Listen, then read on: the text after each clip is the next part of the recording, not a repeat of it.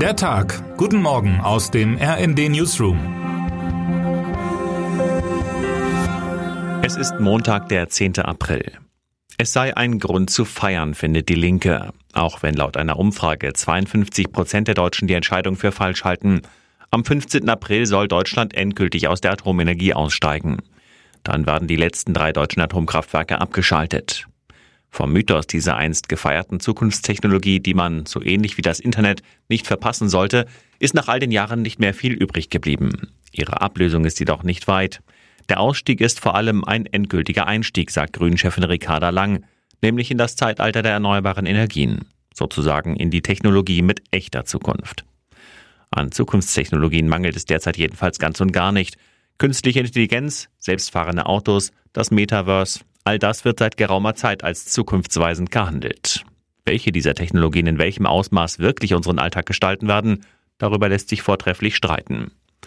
Hilfreich kann es dann sein, sich zum Beispiel immer wieder den sogenannten Hype-Zyklus ins Gedächtnis zu rufen. Er wurde von der Beraterin Jackie Fenn entworfen und hat verschiedene Stufen. Zum Beispiel folgt auf den Gipfel der überzogenen Erwartungen, bei dem mit einem übertriebenen Enthusiasmus über eine neue Technologie berichtet wird, das Tal der Enttäuschungen, weil diese überzogenen Erwartungen nicht erfüllt werden. Doch das muss nicht das Ende sein. Eine erfolgreiche Technologie macht sich von ganz unten auf ein Plateau mit solider Entwicklung auf. Zu wissen, in welchem Teil des Zyklus man sich befindet, ist jedoch gar nicht so leicht. Und noch viel schwerer ist es abzuschätzen, ob einer Technologie überhaupt ein voller Hypezyklus vergönnt sein wird. So wird die virtuelle Realität VR nun schon seit geraumer Zeit als Zukunft des Gamings angepriesen. Durchsetzen kann sie sich jedoch seit Jahren nicht wie sie jemals das Tal der Enttäuschung verlassen können? RND-Autor Jan Bojarin hat mit Menschen aus der VR-Game-Branche gesprochen, die fest davon überzeugt sind. Eine Lehre, die man aus seinem Text ziehen kann, nur weil eine Technologie nicht voll durchschlägt und alle anderen sofort verdrängt, muss sie kein Misserfolg sein. Wir nehmen an, wenn etwas nicht den Erfolg eines Android oder iPhones hat, dann existiert es nicht, sagt Jörg Tittel, der ein VR-Spiel entwickelt. Dabei arbeitet selbst Apple derzeit an einer Post-iPhone-Technologie. Das Mixed Reality Headset wird womöglich Anfang Juni präsentiert. Bloß ein Hype oder eine echte Zukunftstechnologie? Termine des Tages. Offizieller Wahlkampfstart der AKP.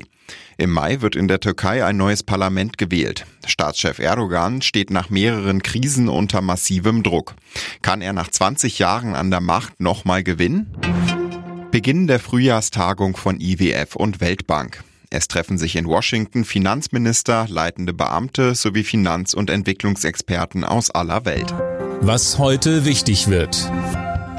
Traditionelles Ostereierrollen im Garten des Weißen Hauses. Das Ostereierrollen wurde erstmals 1878 unter dem damaligen Präsidenten Rutherford Hayes veranstaltet und gilt seitdem als Institution im Kalender der US-Regierungszentrale. Tradition der Veranstaltung ist es, dass Kinder hartgekochte Eier mit langen Löffeln um die Wette über den Rasen rollen. Und damit wünschen wir Ihnen einen guten Start in diesen Tag. Text Anna Schuckart, am Mikrofon Philipp Nützig und Sönke Röhling. Mit rnd.de, der Webseite des Redaktionsnetzwerks Deutschland, halten wir Sie durchgehend auf dem neuesten Stand. Alle Artikel aus diesem Newsletter finden Sie immer auf rnd.de slash der Tag.